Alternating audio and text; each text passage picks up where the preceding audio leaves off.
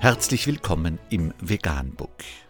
Wir liefern aktuelle Informationen und Beiträge zu den Themen Veganismus, Tier- und Menschenrechte, Klima- und Umweltschutz. Dr. mit Ernst Walter Henrich am 8. März 2020 zum Thema Corona versus Klimakrise. Zweierlei Maß. Unter www.spiegel.de ist nachfolgender Artikel erschienen. Covid-19 legt Teile der Weltwirtschaft lahm. Notenbanken senken die Zinsen, Regierungen verkünden drastische Maßnahmen. Warum funktioniert das nicht bei der ungleich gefährlicheren Katastrophe, die uns droht? Eigentlich verbietet es sich ja, sich diesen Gedanken, diesen Vergleich zu gestatten. Immerhin sterben Menschen durch das Coronavirus jeden Tag. Es sind schon tausende Opfer und werden womöglich noch viel mehr. Jede Maßnahme, die der Eindämmung des Virus und dem Schutz vor allem von Risikogruppen gilt, ist gerechtfertigt. Und gravierend sind viele dieser Maßnahmen und ihre Konsequenzen. Ja, das Virus wird womöglich zu einer globalen Rezession führen. Lieferketten werden lahmgelegt. In Teilen Chinas, Koreas und Italiens ist das öffentliche Leben praktisch zum Erliegen gekommen. In China hat die Reaktion auf das Virus offenbar zu einem so deutlichen Rückgang der Luftverschmutzung geführt, dass man die sogar auf Satellitenaufnahmen erkennen kann. Notenbanken senken Zinsen, Regierungen erwägen Investitionspakete, ganze Branchen ändern ihre Planung und ihre Prioritäten. Auch im Alltag schlägt sich die Virusgefahr nieder. Atemschutzmasken sind bekanntlich ausverkauft. Die Menschen in westlichen Industrienationen füllen ihre Keller mit Notfallvorräten. Händeschütteln zur Begrüßung wird in offiziellen Schreiben für unerwünscht erklärt. Husten- und Niesetikett, Abstandsregeln. Jeder und jede Einzelne ist gefordert, etwas dafür zu tun, dass sich das Virus nicht noch weiter ausbreiten kann. Das ist gut, richtig und sinnvoll. Und dann ist da diese andere potenzielle Katastrophe, ebenso global. Und wenn wir nicht bald zu handeln beginnen, ist sie noch weit gefährlicher, als Covid-19 es je sein könnte. Glauben Sie nicht mir, glauben Sie den Ökonomen einer Bank, die bis heute ständig Großprojekte zur Ausbeutung fossiler Brennstoffe finanziert.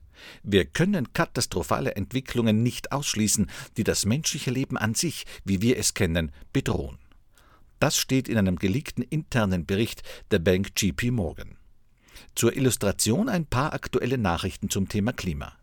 Die globale Durchschnittstemperatur hat in den 140 Jahren um 1,1 Grad Celsius zugenommen. In Großbritannien hat jedes fünfte Kind Klimakrisenalbträume. Die Sommer in Australien sind jetzt doppelt so lang wie die Winter. Die UNO warnt, dass Rekordfluten der Normalfall werden. Der Amazonasregenwald nimmt immer weniger Kohlendioxid auf und könnte sich schon im nächsten Jahrzehnt von einer CO2-Senke in eine CO2-Quelle verwandeln, und zwar viel früher als erwartet. Einer der an dieser in Nature erschienenen Studie beteiligten Wissenschaftler sagt, das geschieht Jahrzehnte vor den pessimistischsten Klimamodellen. Keine aktuellen Nachrichten, aber trotzdem weiterhin aktuell. Die Wahrscheinlichkeit ist schon jetzt sehr groß, dass die Korallenriffe des Planeten den menschengemachten Klimawandel nicht überleben werden. Das bringt die Ökosysteme der Ozeane als Ganzes in Gefahr. Die Permafrostböden in der Arktis tauen auf und setzen dabei Methan frei, das die Erderwärmung weiter beschleunigt. Jetstream und Golfstrom beginnen auf die Klimaveränderung zu reagieren. In Brasilien ist ein Klimawandelleugner Staatschef, der das Abbrennen des Regenwalds für eine Art wirtschaftsdienliche Trollaktion hält. Da fragt man sich doch, warum führt diese eine Krise eigentlich zu so heftigen Reaktionen und die andere, ungleich existenziellere nicht? Warum laviert beispielsweise die EU mit ihrem neuen Klimagesetz weiterhin herum und schiebt durchgreifende Veränderungen auf die lange Bank, anstatt endlich Maßnahmen zur Entkoppelung der Wirtschaft von der CO2-Erzeugung einzuleiten, die auch nur annähernd so durchgreifend sind wie die Maßnahmen, die zur Covid-19-Eindämmung mit größter Selbstverständlichkeit ergriffen werden? Ich bin übrigens bei weitem nicht der Einzige, den diese Frage umtreibt. Es gibt eine einfache psychologische Erklärung für die krasse Diskrepanz zwischen den Reaktionen auf das Coronavirus und denen auf die Klimakrise. Wir Menschen sind umso weniger bereit, unser Verhalten zu ändern, je weiter die vermuteten Konsequenzen des Nichthandelns entfernt scheinen zeitlich wie räumlich. Noch extremer wird dieser Effekt, wenn auch nur ein Hauch Unsicherheit über die zu erwartenden Folgen herrscht. Das ist übrigens eine Information, die auch Politikern jederzeit zur Verfügung steht.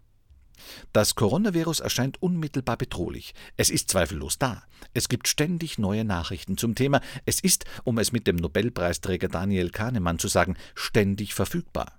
Das lässt es wahrscheinlicher erscheinen, dass man selbst oder jemand, den man mag, dem Virus zum Opfer fallen könnte.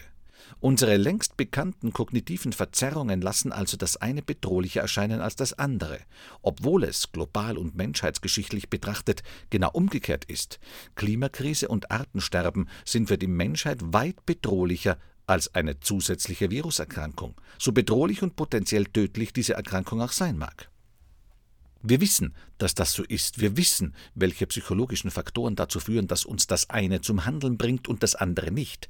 Jedes weitere Extremwetterereignis, das der Menschheit vor Augen führt, was wirklich los ist, wird diese Konstellation verändern.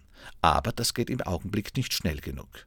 Es wäre die Aufgabe der Politik, aus diesen Fakten die notwendigen Schlussfolgerungen zu ziehen und auch gegen die Klimakrise endlich zu handeln.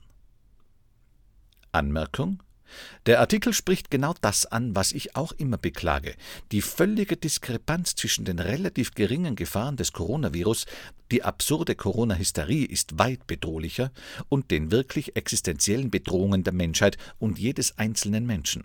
Vermeidbare Krankheiten, vermeidbare Klimakatastrophe, vermeidbare Umweltvernichtung, vermeidbarer Welthunger und so weiter. Bezeichnend ist allerdings wieder einmal, dass im ansonsten guten Artikel die Hauptursache der Klimakrise, Tierprodukte, mit keinem Wort angesprochen wird. Wenigstens verlinkt der Autor auf einen guten Kommentar bei Twitter. Wären Medien und Menschen in Sachen Klimakrise so panisch wie beim Coronavirus, alle Städte wären autofrei, industrielle Fleischproduktion stünde unter Höchststrafe und Flüge von Deutschland nach Mallorca würden 20.000 Euro kosten. Vegan die gesündeste Ernährung und ihre Auswirkungen auf Klima und Umwelt, Tier- und Menschenrechte.